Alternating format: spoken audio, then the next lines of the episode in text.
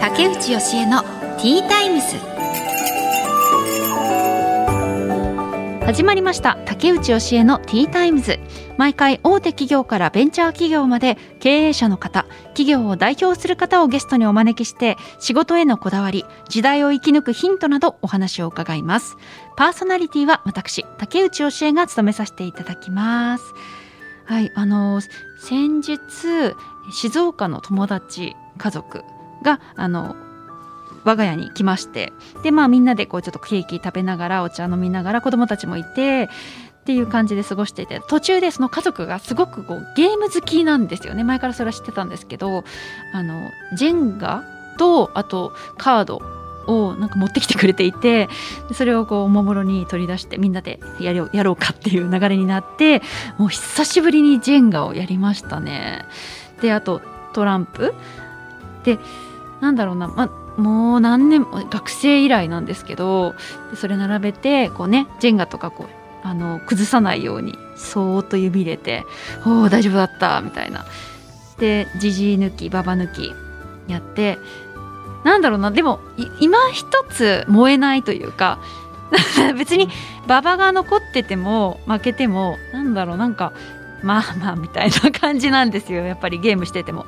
うーんって思ってたら神経衰弱始めたんですね。神経衰弱ってやっぱり記憶力がかかってるじゃないですか。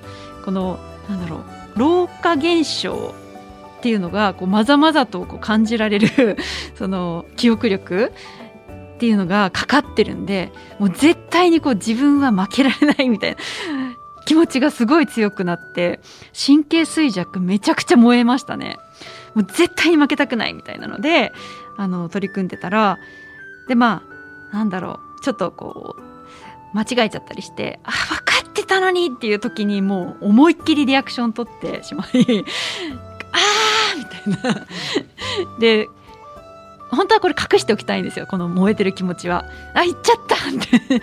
私のこの気持ちが表に出ちゃったことでこいつめちゃくちゃ勝ちたいんだなっていうのがバレてしまったっていう友達家族に。ちょっとそんな恥ずかしさもありつつ。いやすごい楽しかったですね。結果的にはね夫が勝ったんですよね。これもちょっともう本当に不服。私の次だったんで夫が順番的には。私が間違えたところをへへんみたいな感じで取っていかれて。で昨日ついあのカードを買いましたね。だから私家でも神経衰弱できるように。今まで持ってなかったのでカード家に。ちょっとこれからあの家族で神経衰弱にちょっと取り組んでいきたいなと思います。はい、でも年重ねてからの神経衰弱より楽しいですよね。うん。じじい抜きばば抜きよりはもうだいぶ楽しいなと思いました。さてでは参りましょう。今回のゲストですけれどもお一人目が株式会社ケーム電機代表取締役の倉舘聡さんです。電気設備工事や空調工事などをされている会社だそうです。そしてお二人目が一般社団法人サニースマイル代表の工藤泉さんです。子育てコーチングの講座を行っていらっしゃる方です。この後たっぷりお話を伺います。最後までどうぞよろしくお願いします。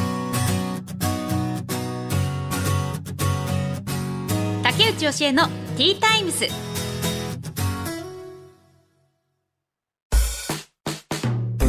さてここからは企業の代表の方をお招きしてお話を伺います。株式会社ケーム電機代表取締役倉舘聡さんです。よろしくお願いします。よろしくお願いします。まずはプロフィールをご紹介いたします。倉舘聡さんは1991年生まれ。日本電子専門学校を卒業後会社員を経て2015年23歳で独立2018年に法人化され株式会社ケーム電機を設立されましたでよろしくお願いします。お願いします。めちゃくちゃお若いですよね、今も。そうですね。今は僕三十一歳なんで。三十一歳、はい、そっか。それで二十三歳で独立されてるからすごいなとそうですね。もう完全に勢いで独立しちゃったんですけど。いやちょっとねその話も伺いたいんですけど、今日はスーツで。はい。髪がねすごくこうかっこいいバッチリ決まってて、はい、あのハイライトでちょっとこう金髪？えっとメッシュですね。メッシュで、はい今そっかメッシュって言うんですね。そうですね。なんかもう竹内さんに会えると思ったんで バチバチに決めてきました。あありがとうございます。ありがとうございます。普段なかなかセットすることないね、そうですね。普段はもうヘルメットとか帽子とかかぶっちゃってるんで、はいはいいつもなんかセットしないとコボちゃんみたいな髪型なんであヘルメットに押さえつけられてねなりますよねはい ああじゃあ今日はちょっとおしゃれして来てくださったんですね。そうですはい。ありがとうございます、見た目がこう皆さんはねラジオだから見えないと思うんですけれども本当にイケてるお兄ちゃんって感じ、ありがとうございます。はい、うん、い今時の感じもうなんかずっとちょっとこうやんちゃな感じでいらっしゃったんですか？うんなんかもうずっとなんか誰よりも目立つのが好きなんでうん。とりあえずなんか派手に行きたいなみたいなのがあってでもやっぱ仕事はしっかりやる、まあ、ギャップ、はいはい。ギャップはちょっと狙ってるんですけど。狙ってるわけじゃなくて本当に。ないんですけど、ね。だって今、その23歳で独立されてずっとそこからリーダーとしてというか、まあ、会社の代表としてやってこられてるんですもんね。そうですね。はい。いや気づいたらもう8年ぐらい経ってました、えーでもその23歳という若さで他の人をこうた束ねるみたいな、はい。まあ、リーダーとして引っ張るっていうのはちょっとこう戸惑いっていうか居心地の悪さみたいなのはなかったんですか？は全然ないですね。結局なんか自分より上がいるとやっぱり不満とかそういうの持っちゃうんでだったら一番自分が上になって、まあ、好きなようにじゃないですけど自分のやりたいことやってその中でこうついてきてくれる人がいればいいかなっていう思いでやってたんで。うー、ん。なかったんですね。すごい、はい。まあ、その23歳で独立されたっていうことでまずはその今会社の仕事内容を教えていただけますか、はい、えー、とうちの会社は、えー、と電気設備工事電気通信工事空調工事を主体に、えー新築建設現場改修建設現場一般家庭リフォーム商業施設公共施設携帯基地局等の、えー全国地域問わず幅広い電気工事と言われる分野で、えー活動してます。でうちの会社は、えー営業所もありまして、え東京と千葉。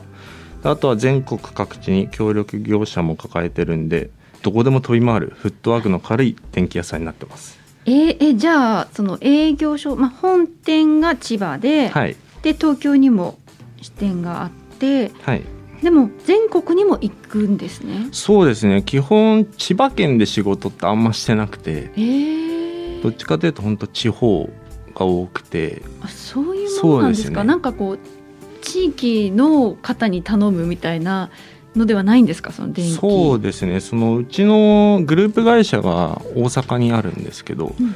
そこの会社から結構お仕事いただいててでそれでやっぱ大阪行ったりとかあと一番遠くて北海道までえー、車ではいはい。行きましたね。えじゃあ泊まり込みでそういう時はそうです。やるんですね。基本出張の時は泊まり込みになるんで。何日間ぐらい？長い時で1ヶ月とか2ヶ月ぐらい。短ければ日帰りもありますしはいはい。結構現場よりけりなんですけど内容もありますよね。なんかそのあのホームページ拝見させてもらうと結構すごく大きな建物のはい。電気設備をやったりとか、あとはいはい。住宅もさそうですれたりする、ね。はい。結構それも変わりますよね多分そのそうです。現場によって全然工事期間とかが変わってくるんで、そもそもこはのい。業界に入ろうと思われたのは、はい。い、つ頃なんですか、業界自体を目指したのはでも中学校ぐらいですかね。一回その中学校の時にあの職業体験みたいのがあるんですけど、はいはい。それでもともとなんか消防士とか行きたかったんですけど、うん。なんか外れちゃってあ、それで電気工事屋さんっていうのがあったんへで ー。それに行ったらうん、なんかめちゃくちゃ楽しい仕事だなみたいに思って。えどんな体験されたんですか？なんか電柱登ったりなんかその電柱の街灯はいはい。つけたりとか、うん。あとそのスイッチでランプがつくようにしたりとか、はいなんかそれやってておなんかちょっと面白いなみたいな感じででなんかこう腰道具とかつけてるじゃないですか、はいはいはい。それがマジでかっこいいなと思って、えー、ときめいたんですね。そうですそうです。それでなんかあ職人もいいかなみたいなのは視野に入れつつずっとその野球とかもやってたんで、はい。結構夢がコロコロ変わってたんですよ。うんうんうん。でなんか最終的にこう専門学校行って国家資格取って気づいたら夢叶ってましたみたいな。へえそうなんかいいですねそういう職業体験とかするとやっぱりちょっとこう手がかりがあるから。そうですね。やっぱすごいいいきっかけにはなったのかなと思います、ね。ね、でもなんかこう外れてしまったからこそ出会えたっていうのもまたなんかちょっとこう運命的な。そね、はい。まずはでも会社員を経てっていうのは、はい、電気工事関係のお仕事なんですか？そこも。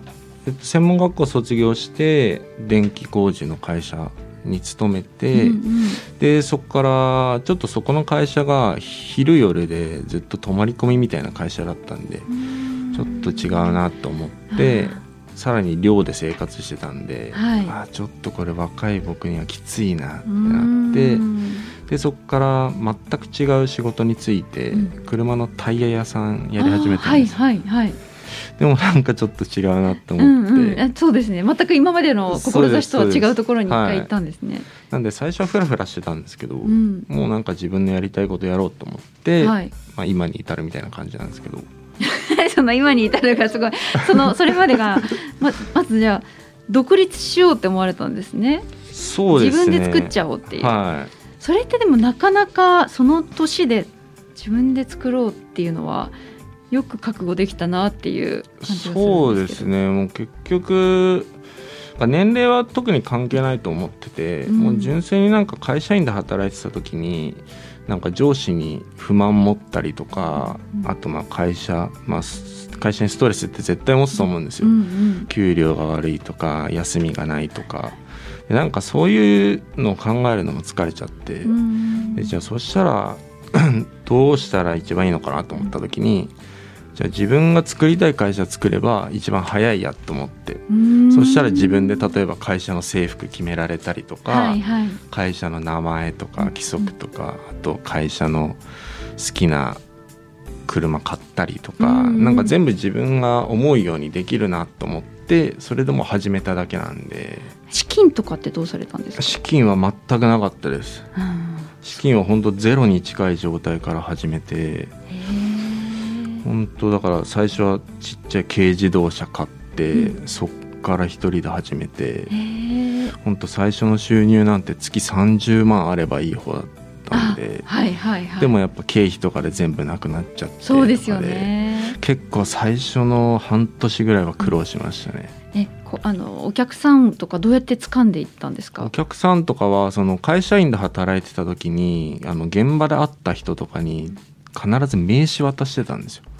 自分の会社の名刺とかを渡してて、はいはい、で連絡先も交換してたんで、うんうん、会社辞めたんでみたいな「ちょっとお仕事ないですか?」とかですかね。あとは本当友達とか、そういういろんな人に声かけて、結構つながりがつながりは結構大事にしてたんでもう知ってる人に連絡片っ端からして。えー、えちゃんとじゃあそそういうところからオファーが来ましたか？あ来ましたね割と。結構お仕事もらえる形になって。最初の半年間って多分月に20日働ければいい方だったんですけど、それがもう半年過ぎたあたりから、1か月ぐらいまるまる仕事が来るようになって。へすごい。そうですね。で収入も倍ぐらいになってきて。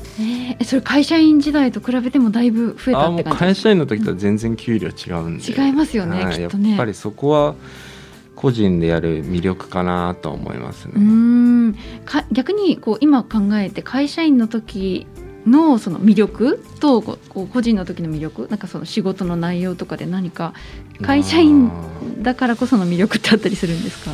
やっぱ失敗はできないなっていうのがあるんでなんかもう四六時中仕事のことばっか考えてるんでなんかプライベートの時間も減りましたし、はいはいはい、なんかそういうのはちょっとやっぱ会社員の時のが良かったなっていうのはありますね。うん。そっかプライベート友達と遊ぶよりは、まあ、仕事やらなきゃなみたいな、はい、どっち選択するとしたら仕事ってそうですね。なりそうですよね。うん。でその視点もだってあの千葉に本店があって東京にもあるっていうのでそうですね。だいぶこう広広がっているっていう感じですか？まあ純粋にあの、まあ、東京に住んでる人が多いってっていうのもあって東京にも出したんですけど。はいはいはい。やっぱ視点はこっちにもあった方があ全然いいですね。やっぱその交通の便とかも考えたりとか。あそっか。そうです。営業をしやすくなる。そうですね。うん。動きやすくなるんで。あーじゃあこっちに支店にいる方も、まあ、あの従業員の方も誰か置いて？そうですね。もう4人。東京には4人いるんあで東京に4人で、はい、で千葉はは1人僕ともう一人あもうなんです。一人。はい。あ千葉本店少なめなんですね。そうなんです。本店少なめなんで。比率おかしいんです確かに不思議な比率ですね、はい。あそれでも千葉に本店を構えている理由ってあるんですか？理由はいや、まあ、特にそんなこだわりはないんですけどまあやっぱスタート地点がそこなんで、うん。やっぱそれはずっと置いておこうかなっていうのはあってやっぱ求人とかも出してこれからどんどん規模を大きくできればいいかなと思って。ああ、えーえその目標としてはこういう会社にしていきたいとか,、なんかどういう夢を持ってらっしゃるんで目すか？標ですか？目標はもうなんかゼネコンって呼ばれるぐらいでっかくしたいなと思ってますね。ああいいですね、はい。じゃあまあこれからそう大きくしていこうっていうことではい。ちなみにプライベートのはい。目標い夢って何かありますか？プライベート。まあプライベートの時間を作れるようにしたいですね。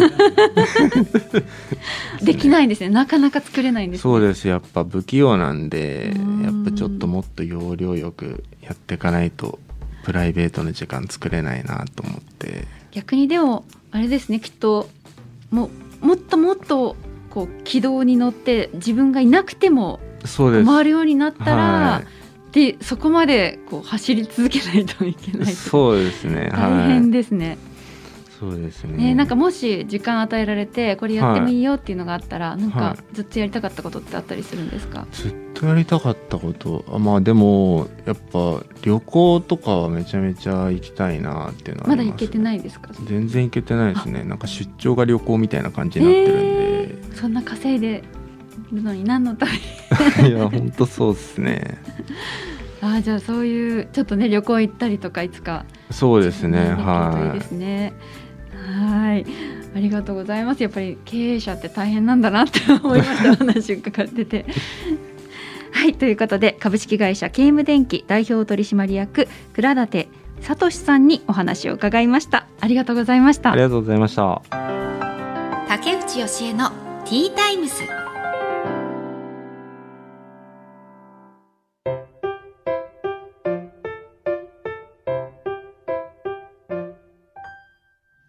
次のゲストをお迎えする前に本日の一品です。今回は世田谷自然食品のマンゴータルトです。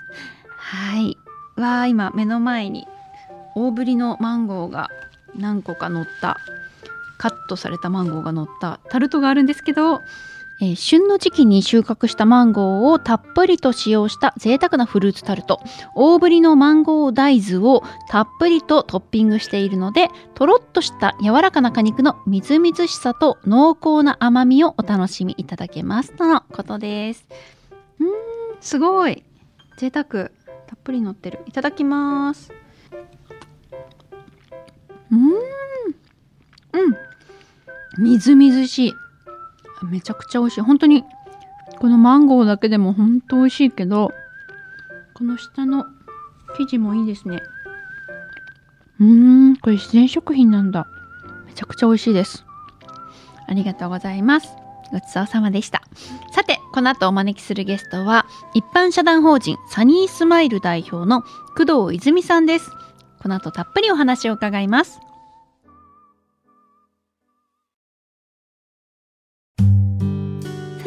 て本日2人目のお客様は一般社団法人サニースマイル代表工藤泉さんです。よろしくお願いいたします。よろしくお願いいたします。まずはプロフィールをご紹介します。工藤泉さんは1991年生まれ大阪大学人間科学部卒業後大手学習塾に入社。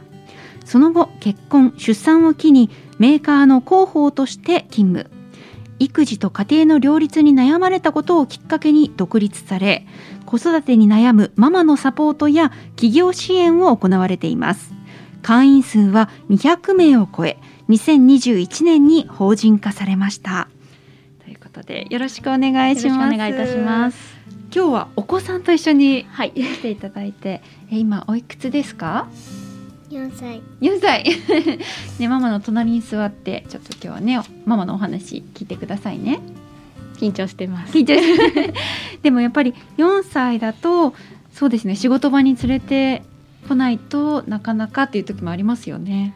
そうですね。もうママの働き方っていうところで、やっぱり子供がいてもやりたいことをやっていきたいって考えた時にいて当たり前の状態を私が作っていきたいなっていうのはすでに常に思っていて、はい、結構小さい頃から膝の上に置いたままパソコン作業したりですとか、えー。まあなんか一緒に仕事をするっていうのをなるべく当たり前にしたいと思って連れてきてます。正直、あはい。ね、私も1歳今9ヶ月になる息子がいるんですけれども、はい息子がいるとあの仕事にならないっていう あの面がどうしてもあるんですね。うん打ち合わせとかもやっぱり主張しちゃうしねあのわーわーってこうそうね。そう言ってきたりするのでそこら辺でどうしてもこう息子をなんとか預けてやろうかなとか それは子供がいながら仕事すること大変じゃなかったですか？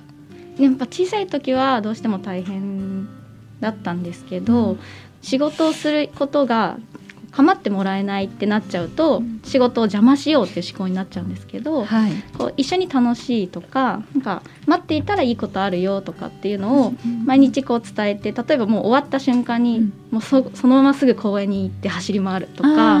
なんかここを待ってればいいことがあるんだっていうのを、多分本人はなんとなくやっぱりまだ多分1歳9ヶ月だと難しいんですけど、ですね、だん。んだん分かってきてでで今もなんかすごい静かに待ってるっていうような感じなんですけど、そうそう静かにね。なんかちょっと突然さっき。いつも通り待ってるだって。達観してる。いつも通り待ってるだって。もうね面白いね。ということでえ今この一般社団法人サニースマイルですけれども、お仕事の内容を教えていただけますか？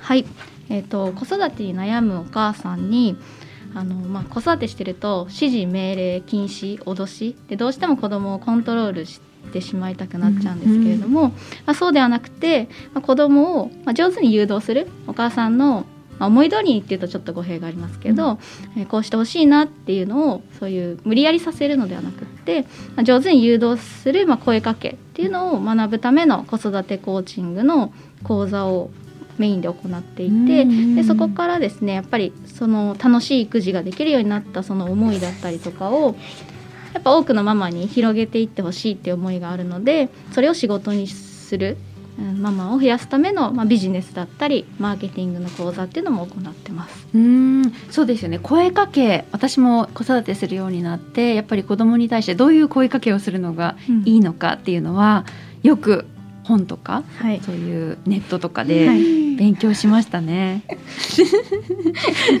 なんか後ろお母さんの後ろにそうですね。てちょっと。気にせずこれもまた夫よしということで。あわかりました。気にね一緒にやりましょう。ええそのなぜこのサニースマイルという、ま、お仕事を始めようと思われたんですか、えっともともとまああの子供が大好きで、えーなんか子だくさんのママになるっていうのが夢だったぐらいこう何やりたいって言われたらお母さんっていつも答えてたぐらい子供がとにかく大好きだったんですけど、はいはい、でまあ、大学で発達心理学の勉強をしてで子供生まれたらなんだもうとてもとても幸せな育児ができると思っていたんですね。なんか当たり前に楽しく毎日もう楽しい幸せって思えるかなと思ってたら、こう思いもよらないことがたくさんあって、はいはい。こうなんか思い通りにいかないとか、こう何やっても泣き止まないとか、うん。こんなに子供が大好きなのに育児に悩むことってあるんだっていうのをまず感じてってことはそうじゃないお母さんって多分たくさんいてもともと大好きじゃないけど子供ができたとかってなったお母さんはこうもっともっと悩んで苦しんでるんじゃないかなっていうふうに思ったのがまず最初のきっかけとしてあります。ああじゃあ子供が生まれたことでこういうことを勉強しようと思ったんですか？そうですね。やっぱりなんでしょう。知ってることだけじゃ対応しきれないっていうことがたくさん出てきたので。正解が何なのかっていうのがちょっとわからないですもんね。ね。供はね言葉発することができないから、ね。一体何をしたらこの子に一番いいんだろうっていうのはわからないまま 過ぎてるっていう感じ。なんかそこでまあ、性格子どものどういう性格があるのかとか私自身の性質としてどういう特性を持ってるのかとか、うんっていうそのいろんな学びを深めていった時にこれってやっぱりみんな知らないよなっうんて思ったんですよね。でもっと知ったら楽になるのにって思ったのでやっぱこれはどんどん伝えていきたいなって思ってます。その勉強はどこかの講義とか講座を受けたんですそれとも本で自分で自習されたんですか？独学ですか？最初はとにかく20冊ぐらい本買ったんですね。でわーって読んでいくうちになんとなくこういう感じかなっていうのが分かってきて、で、まあ、専門にされてる他のまあ教会さんだったりですとか講座っていうのを片っ端に受けに行ってなんかもうたくさん吸収してそれを吐き出してるっていうような感じです。へえすごい。私そこまで勉強しようと思えないな。思えないなと。ややっぱりそれだけなんとかしなきゃっていうのが原動力だったんですか最初は。なんとかしなきゃっていうよりかは、あの面白いあの興味深い。あこう学べば学んで実践すると子どもが期待した返しをしてくれたりとか、うんうん。今まで言っても「やだ!」とか言ってわーってなってたのにちょっと言い方変えたら、うん。スンって泣き止んだりとかあこれって今まで知らなかったからできてなかっただけで自分が悪かったわけでもないし、うん。やっぱお母さんたちって責めるなんか自分の育児が悪いのかなとか、うんこう良くない親なのかなって責めちゃうと思うんですけど、うん。単純に知識不足なんだなっていうのが分かったんですよね。なので何かにぶつかった時に私がダメなんだではなくてもっとじゃあ知ればいいんだって思って次また探しに行くっていうようなのを結構ずっと繰り返してるような。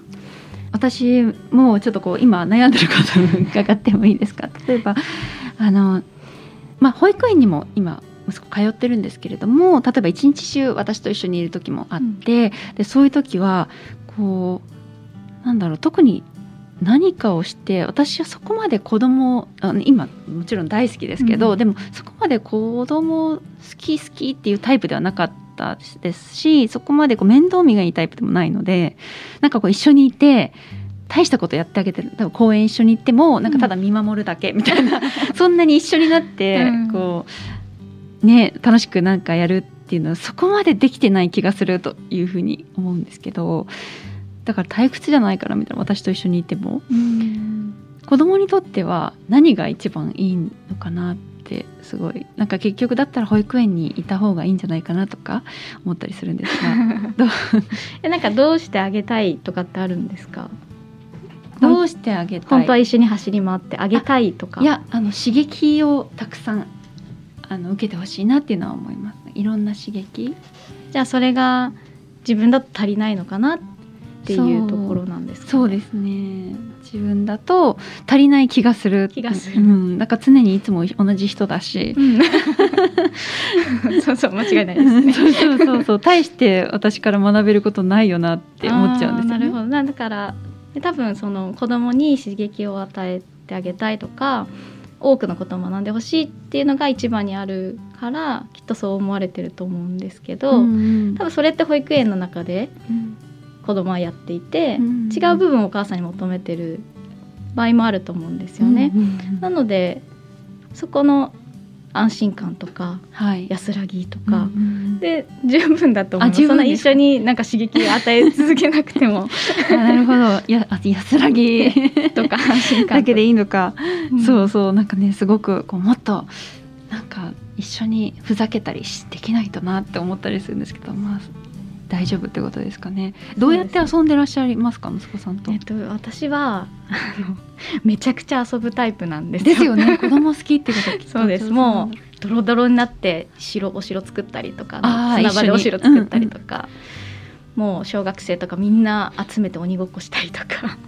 ご自身も走り一緒に走り回ります、うんうん。必ずなんかメンバーに入れられてママ友とかと輪にいても「うん。おい!」とか言って呼ばれて一人だけ連れてこられるみたいな。あ息子さんに呼ばれるんですか？あの他のおあ友達に。達に。何してんの？みたいな、うん。こっち、うん。こっちだよみたいな感じそっちの仲間として。走走る方だよみたいな感じで、はいはいはい。あの一緒に走りあ回るそうなんですけど、まあ、それはそそれが好きな好きでやってるうんうんので、もしそのあんまりだなって思ってたら無理にはやらないと思うんですよね私自身。すね。私どちらかというとあ疲れた。みたいな。もう走りたくないみたいになっちゃうタイプですね。なんかそれってやっぱり無理してやるとうん。疲れたしんどいってなっちゃってうん。それを見た子供はあ自分のせいで疲れさせちゃったなってやっぱなっちゃうのでもうお母さんが一番笑顔で入れる選択肢を常に選んでいくっていうのが正解だと思ってるんですよね。はいはい、はい、なんで私は走り回った方が発散できるから走ってるだけうーん。なのでそれはもう本当に自分が一番見守ってるのが一番いいってなったらそれを選んでいくっていうのがうんうんうん正解だと思います。ああいやそれそれを言ってもらえて ちょっとほっとしました。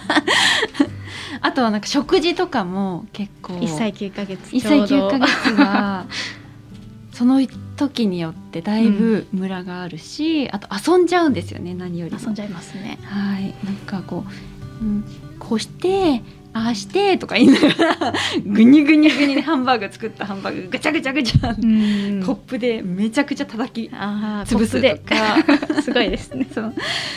こうしてああして都合本人は楽しんでるんですけどやっぱちょっと、ね、それが続くと一生懸命作った料理がうん。粉々にされていくのを見ると、ね、ちょっと不機嫌になっちゃったりするんですけど。そうですね。なんかまあでも1歳9ヶ月だとおそらくその悪気があるとかもちろん全くなくて、単純に今日好奇心これ叩いて潰したらどうなるんだろうはいはい。次ここを押したらどうなるんだろうのもう連続の結果なので、はいはい。もうそれもしそれがすごいストレスだったら、まあ、やめてもらうっていう選択肢もありですし、うん。もうそういうものなんだって思ったらもうやれるとこまでやりなであもシートとか引いちゃったりとかはいはいはいはい。して、もうぐちゃぐちゃ前提でなるほど見もう。守るやりきらせるみたいな感じも一つの選択肢としてはあるかな。で。もどっかでやめさせないとあのね食べないですもんね。あそうですね。ずっと遊んでた、たらよくないから、その時にどういう声かけというかどういうアクションがいいのかなと思って。うんなんか例えばもうもうもう最初からやります。お腹空いててもあお腹空いてる時は結構一気に食べますすよね。ねなんで多分やる時ってもうお腹空いてないうん、ちょっとそこまでな時です。だからもう始めちゃったらうん。下げるっていうのも一つの手ですしあー、まあ、お腹空いてないんだったら下げるよっていうのを常に伝えておくと、遊び始めたりとかお腹空いてないってなったら、まあ、下げられるもんだって分かってくるし、まあでもそれでも遊びたいんだったら多分わーって言うと思うんですけど、ね、食べ終わってるんだったらもう好きなだけやりなーって できるのがまあ一番。まあそっか。そうですね。お腹空いてたら食べるもんな。お腹空いてたら食べる。うんですよね。だからちょっと無理やりなのかもしれないなと思いつつなんかこう、うん。こっちは使命感がすごいあるから しっかり3食食べてくださいみたいな。そうそう食事はそうなんですよね。なっちゃうんですね。一番そこがやっぱり気を使うところですね食事が。なんかもうちょっと大きくなってくるとその片付けも全部一緒にするっていうところまでセットにしちゃうと、散らかす、すとこういうことをお母さん最後にしてるんだとか、うんか濡らすと拭かなきゃいけないんだとかなってうちはもうその最後の片付けやりたくないんで、うんうんうん。こぼさないんですよ、そっかそっか、そこまでさせられるうん。ってさせられるっていうかやるべきものっていう風になってる一連の流れなので、うんうん片付けまで。汚したら片付けまでとか。はいはい。ってなってくるとだんだんじゃあそこまでしなきゃいけないんだったらやめとこっかみたいな感じでまだ早いですけどさすがに。少しずつ学んでいくかなと思います。いやちょっと今立て続けに私の悩みを相談しちゃったんですけど あのこういう相談っていうのはどういう方から来るんですか？この子育てコーチングの。そうですね。あのまあ育児に悩まれてるお母さんとあと最近やっぱり多いのが保育士さんでかつお母さんはいですね、はい。はい。やっぱり保育の現場ではあのこれもまあ性格とかにも出てくるんですけどやっぱ子どもたちで外のやっぱさ社会性あるところではしっかりする。でうちでは安心感ね。があるから、うんやっぱ甘える、うん。ってなるとやっぱ保育で常に見てる子供とうん。家にいる子供って全然違うんですよね。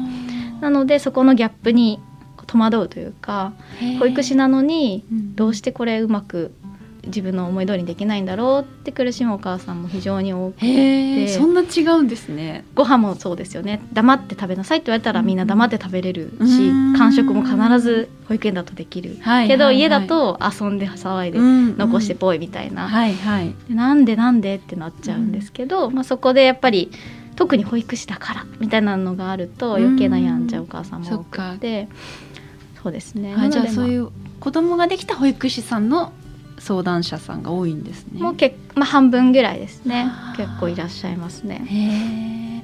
じゃあ最後にこれからの目標を教えていただけますか？何かありますか？えっと、まず子どもの笑顔のためにママを笑顔にするっていうところとあとは子育てを学ぶっていうのを当たり前の社会にしていきたいっていう思いがあります。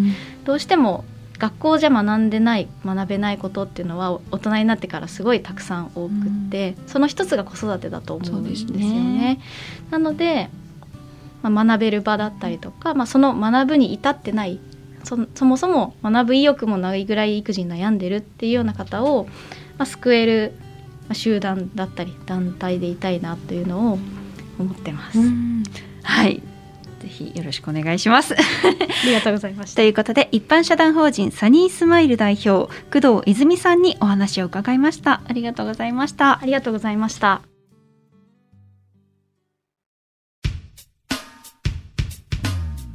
竹内義恵のティータイムズそろそろお別れの時間となりましたえーまずお一人目が株式会社ケーム電機代表取締役の倉舘聡さんです、えお若いのにね本当にすごいあのうん勇気がいることだと思うんですね。23歳で独立して。そして今あの会社を経営していてむしろ会社員の方が幸せだったかもしれないみたいなことをおっしゃっていてどれだけ今こういろんな責任を背負いながらやっているのかなっていうのがこうねあの伝わってきてすごくこう見た目は割とあのなんですかねあの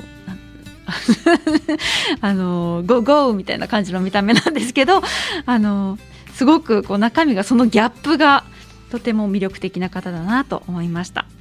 そしてお二人目が一般社団法人サニースマイル代表の工藤泉さん。えーね、この方もすごく学べるところがたくさんあって何よりも私がやっぱりわすごいなと思ったのはあの4歳の男の子を一緒に連れてきていてでこのラジオに臨むっていうのでもう絶対に子供はねちょっと途中飽きちゃったりしてぐずったりするんですよ。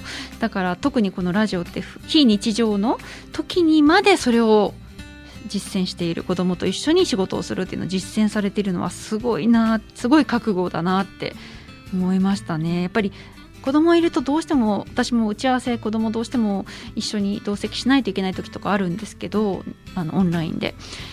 どうしてもやっぱベストな状態では望めないんですよね。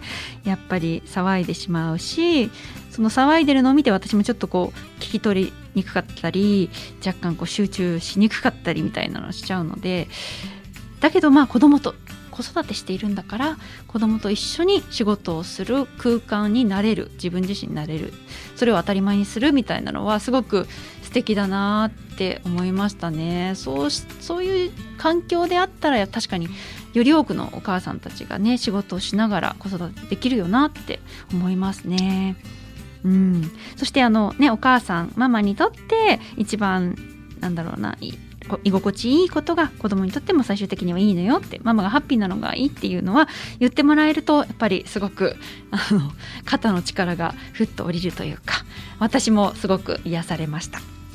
ということで竹内教えのティータイムズお時間となりました。お相手は竹内教えでした。また次回お話ししましょう。